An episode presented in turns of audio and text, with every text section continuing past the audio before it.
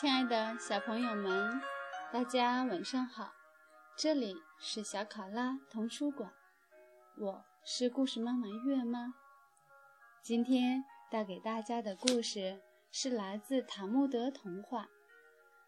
这个故事的名字叫《第七位客人》，让我们竖起耳朵，一起来聆听吧。第七位客人，绘图江香英，作者穆里，译者李明书，北京科学技术出版社。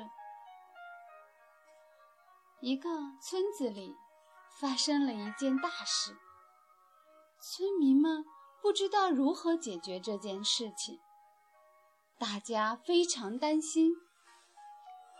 这时，一位拉比想了个好办法：明天早晨，请来村子里最年长的六位老人，和他们商量事情的解决方法吧。真是个好主意，就这样吧。大家都赞同拉比的提议，于是拉比写了六张请柬。发给村子里最受人尊敬的六位老人，邀请了村子里的老人，我一定要好好准备。拉比细心地准备着食物，就连每一个碗都是仔细挑选出来的。第二天早晨，村子里的老人们。陆续来到拉比的家，拉比恭敬地将他们请进了屋子。可是，一共来了七位客人，七位怎么办呢？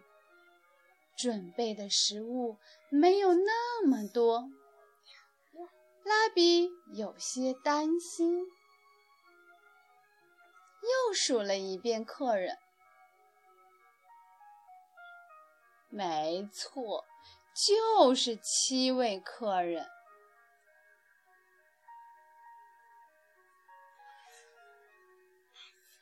肯定是来了一位没有被邀请的人，让那位没被邀请的客人离开吧。客人中有人高声说道。拉比想了想，他想不起来谁是没有被邀请的客人。知道是谁，我才能请他离开呀。这可怎么办呢？拉比感到非常为难。拉比走到客人们面前，郑重地说。嗯，非常抱歉，今天这里邀请了六位客人，可是却来了七位客人。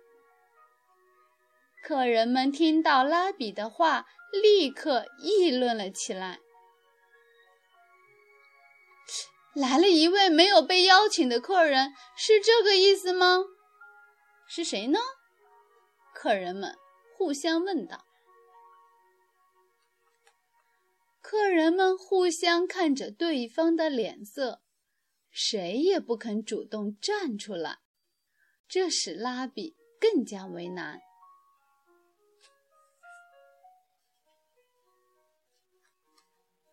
拉比再次郑重地说道：“今天我们要讨论村子里的大事情，这是个非常重要的会议，所以。”请没有被邀请的客人一定要离开会场，谢谢。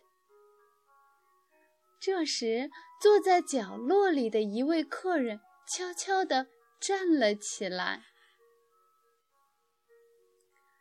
这位客人是村子里最受尊敬的长辈，毫无疑问，拉比肯定邀请了他。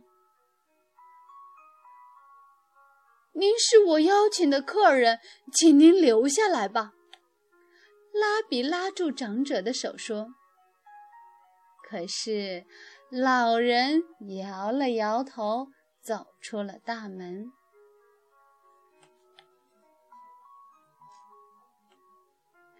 这位长者为什么主动离开了呢？为了不让那位没有被邀请或者碰巧来到这里的客人难为情，这位最受尊敬的长者牺牲了自己。